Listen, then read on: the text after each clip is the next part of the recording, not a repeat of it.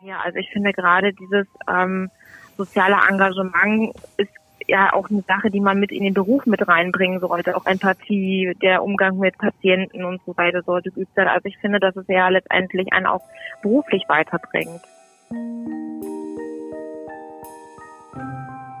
Tommy ist tatsächlich der erste Patient des Projekts gewesen und ähm, der hat letztendlich auch so ein bisschen zu dieser Idee geführt. Und des Weiteren finde ich das natürlich toll, dass die Projektidee verbreitet wird, weil wir letztendlich nicht nur in Rostock den Bedarf eigentlich von Klinik-Nannies haben, sondern grundsätzlich würde ich einfach mal sagen, deutschlandweit.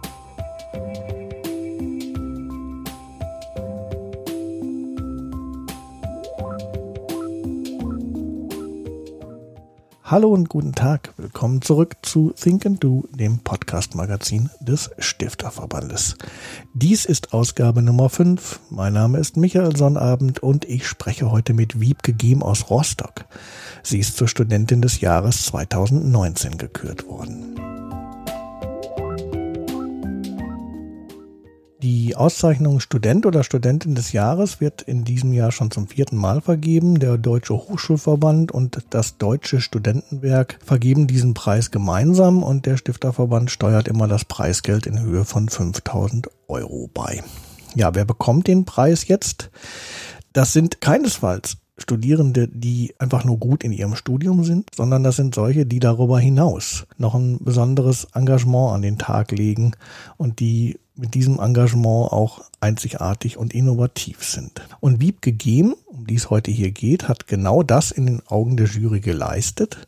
Sie ist 24, studiert Humanmedizin an der Universität Rostock und sie leitet dort an der Rostocker Kinderklinik ein studentisches Projekt, das sich, ja, kann man so sagen, rührend um kranke Kinder kümmert. Und genau darüber habe ich vor einigen Tagen mit ihr gesprochen. Ja, Frau Gehm, ähm, Sie sind Projektleiterin einer Initiative, die heißt Tommy nicht allein. Und dort werden ja. ja schwer erkrankte Kinder an der Rostocker Kinderklinik ehrenamtlich betreut. Können Sie uns ein bisschen was zu dieser ja. Initiative erzählen? Ja, also wir betreuen grundsätzlich alle Kinder im Kinderkrankenhaus, also nicht nur schwer Erkrankte, sondern auch welche, die nur kurz da sind.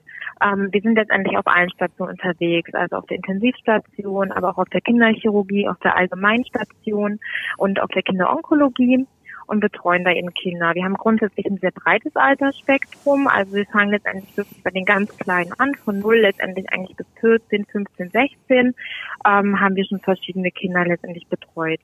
Das Projekt lebt letztendlich von dem Engagement von Studenten. Also wir sind ein ehrenamtliches Projekt der Universitätsmedizin Rostock. Ähm, wurde auch von Medizinstudenten gegründet. Wir sind fast auch alle äh, Medizinstudenten, aber grundsätzlich können alle Studenten der Universität Rostock bei uns mitmachen und letztendlich auch Kinder betreuen. Wie kommt der Name zustande? Äh, Tommy nicht allein. Das bezieht sich, glaube ich, auf eines der ersten Kinder, was betreut wurde, oder? Genau, Tommy ist tatsächlich der erste Patient des Projekts gewesen. Und ähm, der hat letztendlich auch so ein bisschen zu dieser Idee geführt. Eben ein Kind, was hier allein war auf Station und Blockpraktikanten im Medizinstudium haben ähm, den so für sich entdeckt, haben gemerkt, dass der irgendwie viel weint, wenig betreut wird und haben dann gedacht, Mensch, da müssen wir noch was machen, haben sich um ihn gekümmert. Und der hat das äh, total gut angenommen, ist richtig aufgelebt unter der Betreuung und dann wurde gesagt, Mensch, eigentlich gibt es doch viel mehr Kinder, die davon profitieren könnten. Und daraus entstand dann letztendlich das Projekt, damit auch andere Kinder ähm, letztendlich betreut werden können in der Klinik. Wie ist denn das ähm, grundsätzlich zustande gekommen? Ist das ähm, ein Projekt gewesen, was die, was die Klinik angestoßen hat? Oder waren das Medizinstudenten, die von sich aus gesagt haben, Mensch, hier ist eine Lücke, hier müssen wir was tun? Und ähm, wie kommt man denn dann eigentlich zusammen, wenn man sowas starten will? Ja, also tatsächlich waren das äh, die Medizinstudenten die das wirklich angestoßen haben. Also da gab es keine Idee von oben oder irgendwie eine spezielle, äh, einen speziellen Start, sondern es war wirklich so, dass die dann auf Station gesehen haben, Mensch, hier ist irgendwie ein Kind, das, braucht, das hat irgendwie Betreuungsbedarf und haben sich dann eben drum gekümmert um den Tommy und haben gemeint, Mensch, lass uns doch mal sowas irgendwie zusammenstellen, sowas gründen, haben sich dann fix ein Logo ausgedacht und haben dann letztendlich auch mit der Kinderklinik gesprochen, wie man das dann umsetzen kann, mit der Fachschaft und haben das dann letztendlich ähm, in die ja in die Menge getragen, indem sie dann in die Vorlesung reingegangen sind ähm, im Semester in die verschiedenen Jahrgänge und dort dann Werbung gemacht haben für das Projekt. Wie funktioniert denn ähm, Tommy nicht allein jetzt genau? Also wie hat man sich das vorzustellen mit mit der Betreuung oder beziehungsweise was für eine Art von Betreuung ist es denn, ähm, die Sie da den Kindern angedeihen lassen? Also grundsätzlich ist es eine 1 zu 1 Betreuung. Also ein Kind, ein Student, kann man so sagen. Und die Betreuung sieht, also ist letztendlich immer abhängig vom Alter des Kindes. Also je nachdem, wie alt das Kind ist, äh, singen wir was vor oder nehmen die einfach auf den Arm und schaukeln die irgendwie so ein bisschen, so ein bisschen Nähe einfach auch ähm, letztendlich geben. Und ansonsten, wenn die älter sind, ähm, eben viel vorlesen, Spiele spielen, jeder weiß fürs Alter. Wir basteln auch viel, haben viel Materialien da. Also das ist immer so angepasst letztendlich auch an das Kind und was die eben doch wollen, worauf die Lust haben. Mhm, verstehe. Ähm, das ist ja jetzt auch was, was vielleicht nicht jedem so mitgegeben ist, so äh, direkt auf Kinder zuzugehen, ähm, mit Kindern zu spielen, Kinder zu unterhalten. Werden die Studierenden, die da mitmachen, ein wenig darauf vorbereitet, was, was sie da erwartet? Genau, also grundsätzlich ist es ja so, ähm, wir stellen ja auch unser Projekt eben auch am Anfang, äh, am Anfang des Studiums und so vor in Form von Seminaren und erzählen da schon mal grob, wie das funktioniert und was wir da machen. Und dann kommen ja schon prinzipiell eigentlich nur ähm, Studierende, die dann wirklich schon so ein Interesse daran haben, sich irgendwie mit Kindern zu beschäftigen.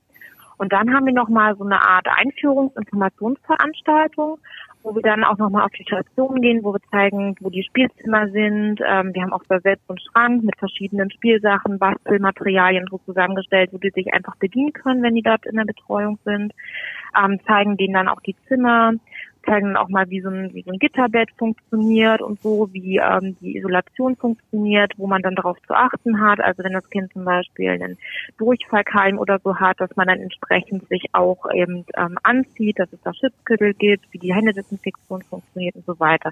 Da gibt es dann so eine ähm, ja, Einleitung letztendlich eigentlich in dieses Projekt. Und ähm, letztendlich sind wir jetzt auch gerade am Aufbau und an der Entwicklung noch von weiteren Qualifikationsmaßnahmen. Also wir haben gerade die Zusage gekriegt, dass wir da auch ähm, einen Erste-Hilfe-Kurs speziell für ähm, Kinder letztendlich nochmal bekommen zur Ausbildung unserer Mitglieder. Wie viele Studierende sind denn beteiligt an dem Projekt? Das ist immer sehr unterschiedlich. Also grundsätzlich ähm, haben wir einmal die gesamte Torminit Alleingruppe. Das sind ungefähr so 40 Leute. Oh, das, das sind ja viele. Hängt ja. immer sehr, also ja, es ist immer zeitlich sehr unterschiedlich. Also wir hatten auch schon mal mehr. Wir hatten auch schon mal ein bisschen weniger, das schwankt immer so ein bisschen. Und dann sind wir letztendlich auch noch mal ein Orga-Team, Organisationsteam, wo dann eben, also wo wir so zu zweit so ein bisschen das Ganze zusammenhalten und noch so drei Mitglieder haben, die uns immer mal so ein paar einigen Projekten unterstützen. Ich habe gelesen, Sie werben auch ständig um, um neue äh, Mitstreiter sozusagen und Mitstreiterinnen. Ähm, wie machen Sie das? Wie sieht das aus? Also grundsätzlich probieren wir die eigentlich immer schon am Anfang des Studiums abzufangen. Also direkt, wenn die das erste Semester starten, da gibt es dann auch so eine Art Programm, wo die sich über die ganzen ehrenamtlichen Projekte der Uni also informieren können und wo wir dann direkt unser Projekt vorstellen. Also dann sehen quasi alle Medizin- und Zahnmedizinstudenten einmal, Mensch, dieses Projekt gibt es, machen das und das, das funktioniert wie folgt und dort und dort kann ich mich melden, wenn ich Interesse habe. Da probieren wir immer schon relativ viel anzuwerben. Es wird allerdings, also ist immer recht schwierig, weil gerade im ersten Semester Medizin oder Zahnmedizin, es kommen ganz, ganz viele Sachen so auf einen zu. Es ist auch sehr lernintensiv. Da gehen einem schon recht viele so auch verloren dadurch. Ähm, ansonsten gibt es bei uns auch so eine Art Campus-Tag, ähm, wo eigentlich alle ähm, ja, neue Studenten da unterwegs sind, sich informieren und so. Und da probieren wir dann auch entsprechend noch Werbung für uns zu machen. Ansonsten haben wir auch so eine Facebook-Seite. Und wir haben auch schon ähm, immer, immer wieder so Aktionen gestartet, wo wir dann durch die Vorlesung gehen und probieren direkt die Leute anzusprechen. Sie haben es gerade selbst schon angesprochen. Sie selbst sind ja auch Medizinstudentin.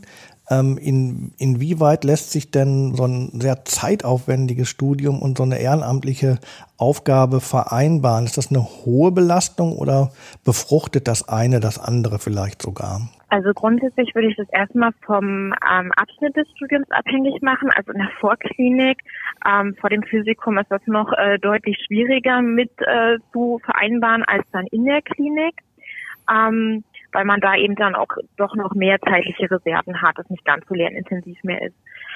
Ja, also davon hängt das einerseits ab, andererseits geht es doch Hand in Hand miteinander einher. Also ich finde gerade dieses ähm, soziale Engagement ist ja auch eine Sache, die man mit in den Beruf mit reinbringen sollte. Auch Empathie, der Umgang mit Patienten und so weiter sollte geübt sein. Also ich finde, dass es ja letztendlich einen auch beruflich weiterbringt, dieses ja. Projekt. Ja, auf jeden Fall.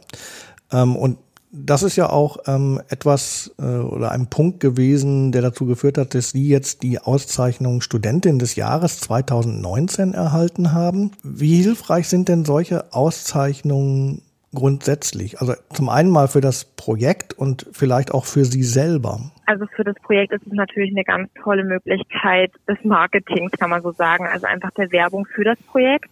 Erstens, dass wir hier vor Ort mehr Aufmerksamkeit bekommen, dass wir auch die Möglichkeit haben, dadurch mehr Sachspenden zu bekommen, dass letztendlich auch durch das Preisgeld äh, mir die Möglichkeit geben wird, das Projekt finanziell zu unterstützen. Ähm, und des Weiteren finde ich das natürlich toll, dass die Projektidee verbreitet wird, weil wir letztendlich nicht nur in Rostock den Bedarf eigentlich von Klinik-Nannies haben, sondern grundsätzlich würde ich einfach mal sagen, deutschlandweit eigentlich der Bedarf besteht. Also ich habe auch vor dem Studium bereits Praktika in unterschiedlichen anderen Krankenhäusern gemacht, auch auf Kinderstationen und dort war eigentlich überall der Bedarf da, dass irgendwo Kinder alleine waren oder Kinder sehr lange da waren und irgendwo der Betreuungsbedarf letztendlich vorhanden war. Mhm. Genau. Und für mich persönlich ja, ist das natürlich eine tolle Auszeichnung. Ich finde, es ist auch eine schöne Aussage zu sagen, wir, wir ähm, unterstützen in dem Maße soziales Engagement und machen auch darauf aufmerksam. Das finde ich hat auch eine Art Vorbildfunktion. Ja, ist natürlich einfach eine schöne Auszeichnung auch ähm, der ganzen Arbeit, die man dann so reingesteckt hat. Ja, das glaube ich. Ähm, und ich wünsche Ihnen dann auch noch für die Zukunft, dass sich das Projekt prächtig weiterentwickelt, vielleicht sogar ein bisschen ausstrahlt auf, auf andere Kliniken in Deutschland. Vielleicht sind Sie ja dann wirklich auch ja. sowas wie ein Vorbild. Ähm, wünsche Ihnen auch noch eine schöne Preisverleihung, die, soweit ich das jetzt richtig im Kopf habe, am 8. April sein wird. Dort werden Sie die Auszeichnung dann offiziell ja, genau. entgegennehmen. Vielen Dank, dass Sie uns heute hier ein wenig über dieses tolle Projekt berichtet haben. Ja, vielen Dank für die Möglichkeit ne, und für die unkomplizierte Durchführung. Vielen Dank. Ja, soweit also mein Gespräch mit Wieb gegeben. Sie ist, wie gesagt, Studentin des Jahres 2019. Vielen Dank fürs Zuhören, vielen Dank für euer Interesse. Bleibt uns gewogen, empfehlt uns weiter. Bis demnächst.